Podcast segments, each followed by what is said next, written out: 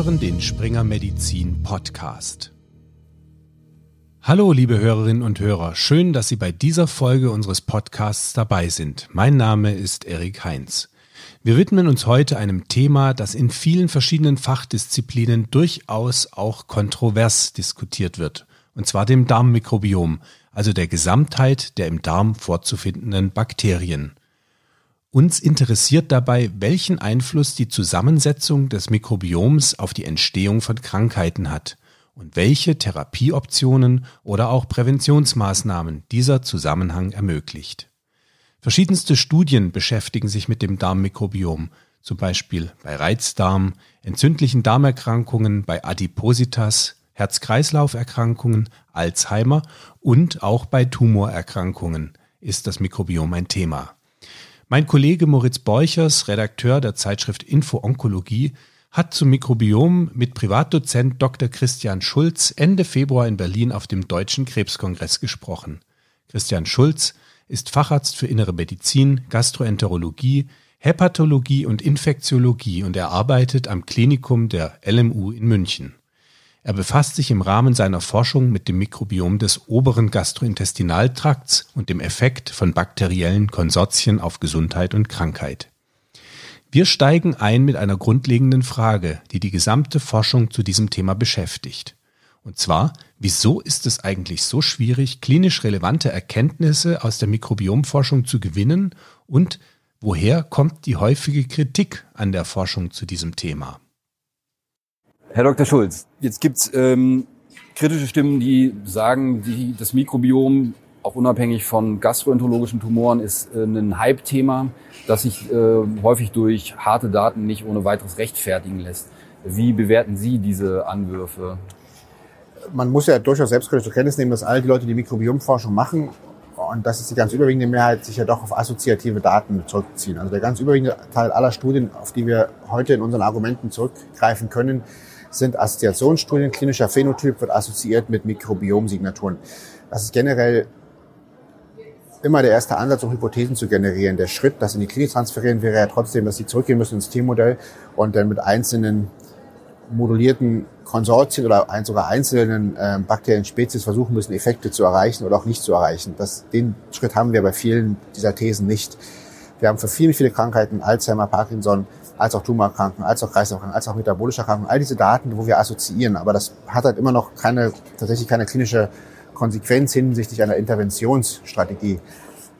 Insofern muss man das vielleicht nicht als Anruf verstehen, aber doch als, als kritischen Begleit, kritisches Begleitrauschen zu diesem ganzen Kontext, weil wir tatsächlich noch etwas davon entfernt sind, daraus belastbare, für, die, für den Kliniker einsetzbare Erkenntnisse zu destillieren. Und das ist sicherlich der Schritt der nächsten fünf bis zehn Jahre, wo man auch mehr in die Funktion von Bakterienkonsortien gehen muss. Wir müssen ja uns davon verabschieden, dass das Kochsche Postulat, ein Keim macht krank, den kann ich isolieren, in Kultur bringen und damit reproduzieren und ich kann den Keim beseitigen und damit ist die Krankheit weg. Diese Idee ist ja letztlich eine, die wir verlassen müssen, seitdem wir uns dem Mikrobiom zuwenden, weil wir reden da nicht von Pathogenen im engeren Sinne, wir reden von Bakterienkonsortien, die metabolische Kompetenz haben und die auch beim Wirt ähm, offensichtlich Prozesse auslösen, immunologischer Natur und die müssen wir verstehen und müssen auch verstehen, was die Bakterien im Einzelnen machen. Die An- und Abwesenheit von Bakterien ist nicht entscheidend für Krankheit oder Gesundheit, sondern es ist eher das Zusammenspiel all dieser Player. Man merkt schon, das Mikrobiom für die klinische Anwendung nutzbar zu machen, ist gar nicht so einfach und es ist noch einiges an Forschung notwendig. Neben all den methodischen Einschränkungen und Ungewissheiten, die Dr. Schulz angesprochen hat, gibt es aber zumindest eine Intervention, die auf den Erkenntnissen zum Darmmikrobiom fundiert und in Deutschland auch als Therapie angewendet wird. Und zwar die Stuhltransplantation. Die Idee dahinter ist, dass ein gestörtes Darmmikrobiom durch die Übertragung von Stuhlmikroorganismen eines gesunden Spenders wiederhergestellt wird. Dafür wird der Fremdstuhl über eine Nasensonde oder auch koloskopisch dem Erkrankten appliziert. Studien zeigen, dass sich das Empfängermikrobiom dem des Senders anpasst und so die intestinale Dysbiose behoben werden kann. Gängige Praxis ist diese Therapie bei einer Infektion des Dickdarms mit den Erregern Clostridium difficile. Wenn nach vorangegangener Antibiotikatherapie die Infektion häufiger wieder auftritt, dann soll ein fäkaler Mikrobiomtransfer durchgeführt werden. Dass diese Therapie tatsächlich wirkt, belegen bereits Studien, darunter auch randomisierte Phase 3 Studien.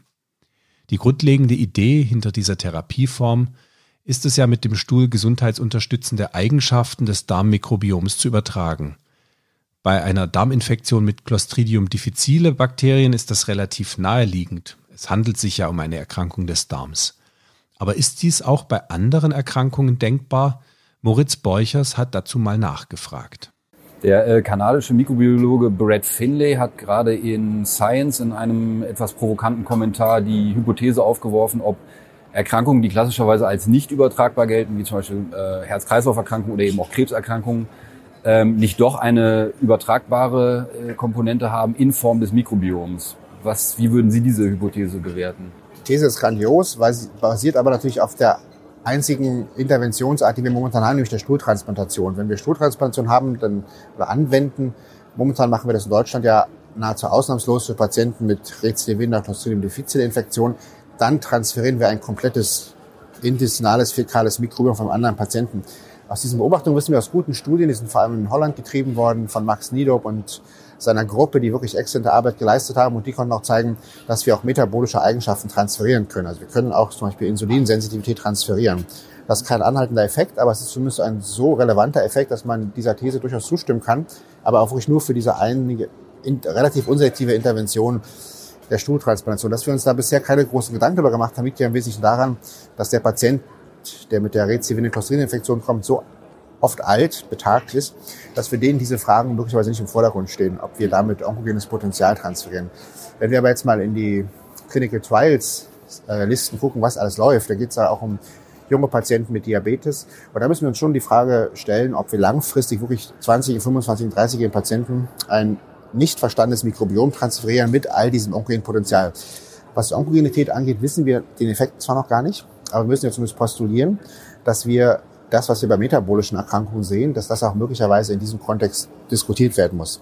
Wir können nicht alarmistisch sein, wir müssen nur zur Kenntnis nehmen, dass wir die Signale haben, insbesondere aus den metabolischen Erkrankungen, und dass wir offensichtlich diese Effekte, mindestens die phänotypischen, übertragen können.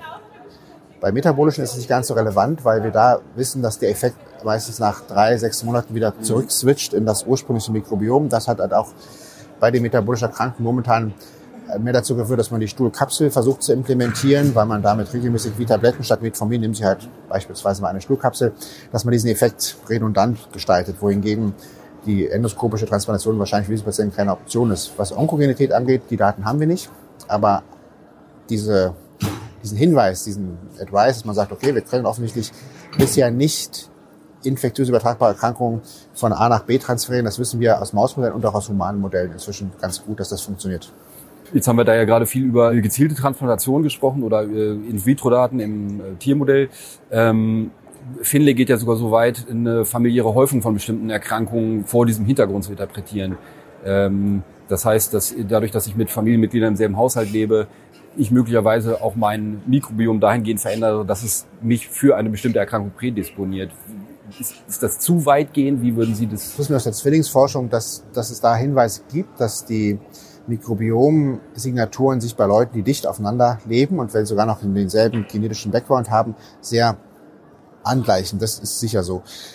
Was wir nicht wissen, wir versuchen das gerade selbst an einer Demenzkorte zu machen, wo wir den dementen und den gesunden Partner zusammen untersuchen, ob das wirklich einen Einfluss hat, dass die Signaturen sich übertragen. Die Annahme ist grundsätzlich nachvollziehbar und logisch, dass man daraus alarmistisch Konsequenzen ziehen möchte, die bedeuten würden, dass man entweder ein höheres Hygienebedürfnis hat oder dass man in jedem Haushalt mehr als eine Toilette haben muss. Das ist viel zu weit gegriffen. Aber die grundsätzliche Vorstellung, dass man eben nicht nur ansteckende Pathogene transferiert, sondern auch potenziell krankheitsunterstützende Bakterien transferiert, ist durchaus nachvollziehbar, aber noch weit davon entfernt, dass man daraus Empfehlungen und Warnungen ableiten kann. Es sind wie so oft noch einige Fragen ungeklärt. Sicher ist aber, dass das Darmmikrobiom unglaublich interessant ist und viele Möglichkeiten eröffnet, Einfluss auf die Pathogenese von Erkrankungen zu nehmen. Wenn aktuell oft auch noch nicht im klinischen Umfeld. Ein konkretes Beispiel eines solchen Zusammenhangs möchte ich gerne noch herausheben.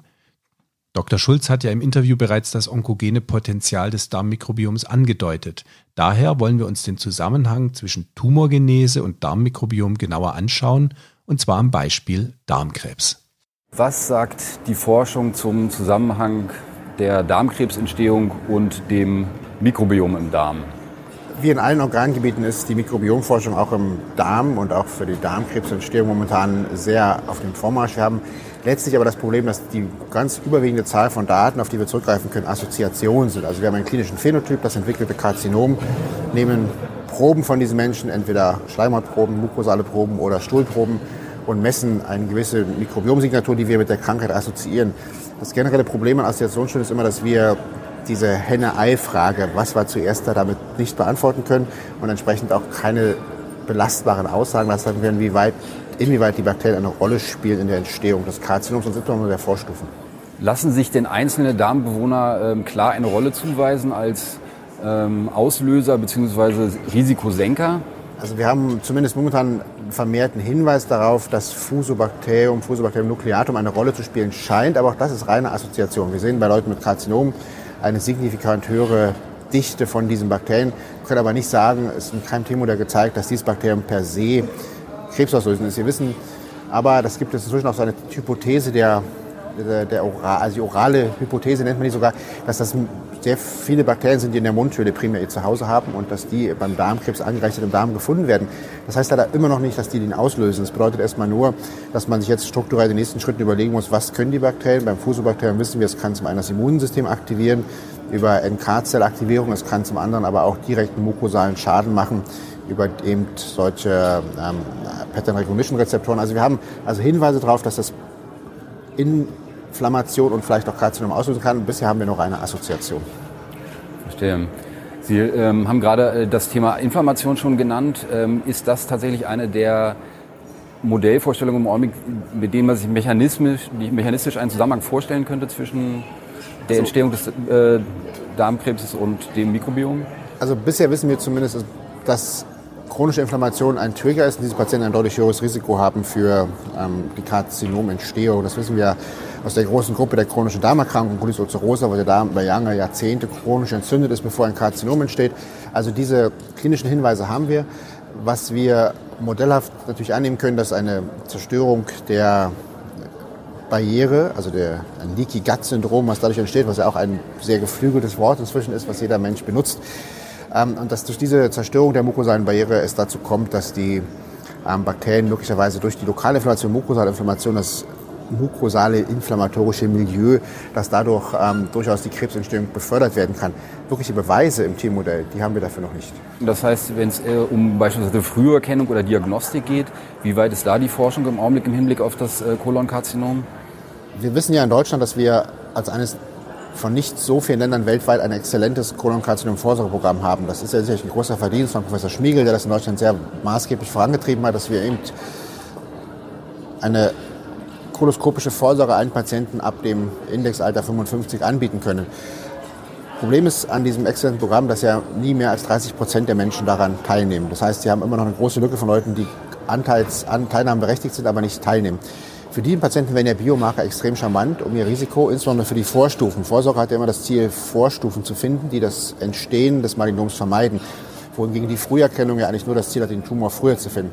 Das heißt, wenn wir Vorsorgestrategien hätten, die außerhalb der Koloskopie ergänzend, additiv dieses Konzept ausbauen würden, wäre es charmant. Beim Kolonkarzinom haben wir momentan zwar Signaturen, die hinweisend sind, aber auch da nur fürs Karzinom gegenüber gesunden Kontrollen. Wir haben noch keine Signaturen, die zeigen können, dass wir das Adenom, also die Vorstufe, was ja Vorsorge wäre, erkennen können, um den Patienten gezielt zu koloskopieren, um damit zu zeigen, wir können damit auch Karzinomentstehung zu vermeiden. Die stehen aus, aber die Daten werden sicherlich mit der Vertiefung der Sequenzierung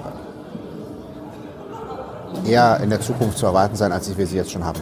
Es wird viel diskutiert in anderen Zusammenhängen über die Gabe von Probiotika, Präbiotika oder Symbiotika. Gibt es da schon Ideen im Hinblick auf das Kolonkarzinom? Also was die Prävention angeht, können wir leider nicht viel beitragen. Wir wissen, dass Präbiotika im Mausmodell zeigen konnten, dass man die mukosale ähm, Inflammation reduzieren konnte. Das kann ein Hinweis darauf sein, dass das klappen kann. Nun ist es aber daraus noch lange nicht abzuleiten, dass man signifikante Effekte darauf haben kann, allen Menschen jetzt Präbiotika aufzuschreiben in der Vorstellung, das Darmkrebsrisiko zu reduzieren. Und das Gleiche gilt für Probiotika, Antibiotika. Wir haben leider ja nur Möglichkeiten momentan, die sehr unselektiv das Mikrobiom verändern. Also wenn Sie Antibiotika geben, dann rührt das aus einer Vorstellung, dass Sie ein gezieltes Pathogen beseitigen wollen. Das Problem ist nur, dass der Kollateralschaden, den sie anrichten, ja so hoch ist und so unselektiv ist, dass wir bisher gar nicht wissen, was wir mit Antibiotika noch tun im Zweifel. Krankheit behandeln, ist super, aber eine präventive Antibiotikatherapie, da sind wir so dermaßen weit von entfernt. Das gilt für Probiotika gleichermaßen, dass wir da keine Vorstellung haben, dass wir damit einen auch nur ansatzweise sinnvollen Einfluss auf die kolorektale Karzinogenese nehmen können. Herr Dr. Schulz, vielen Dank für das Gespräch. Sehr gern. Ja, liebe Hörerinnen und Hörer, das war's auch schon mit unserer heutigen Episode zum Thema Mikrobiom. Ein spannendes Thema. Deswegen möchte ich Ihnen weitere Interviews mit Dr. Schulz ans Herz legen. Die finden Sie auf springermedizin.de. Er erklärt dort zum Beispiel, was genau mit dem Leaky Gut Syndrom es auf sich hat oder wie die Wirksamkeit von aktuellen Krebsimmuntherapien vom Mikrobiom abhängen. Mir bleibt noch zu sagen, schalten Sie uns wieder ein, folgen Sie uns, abonnieren Sie uns. Vielen Dank fürs Zuhören und bleiben Sie bitte gesund.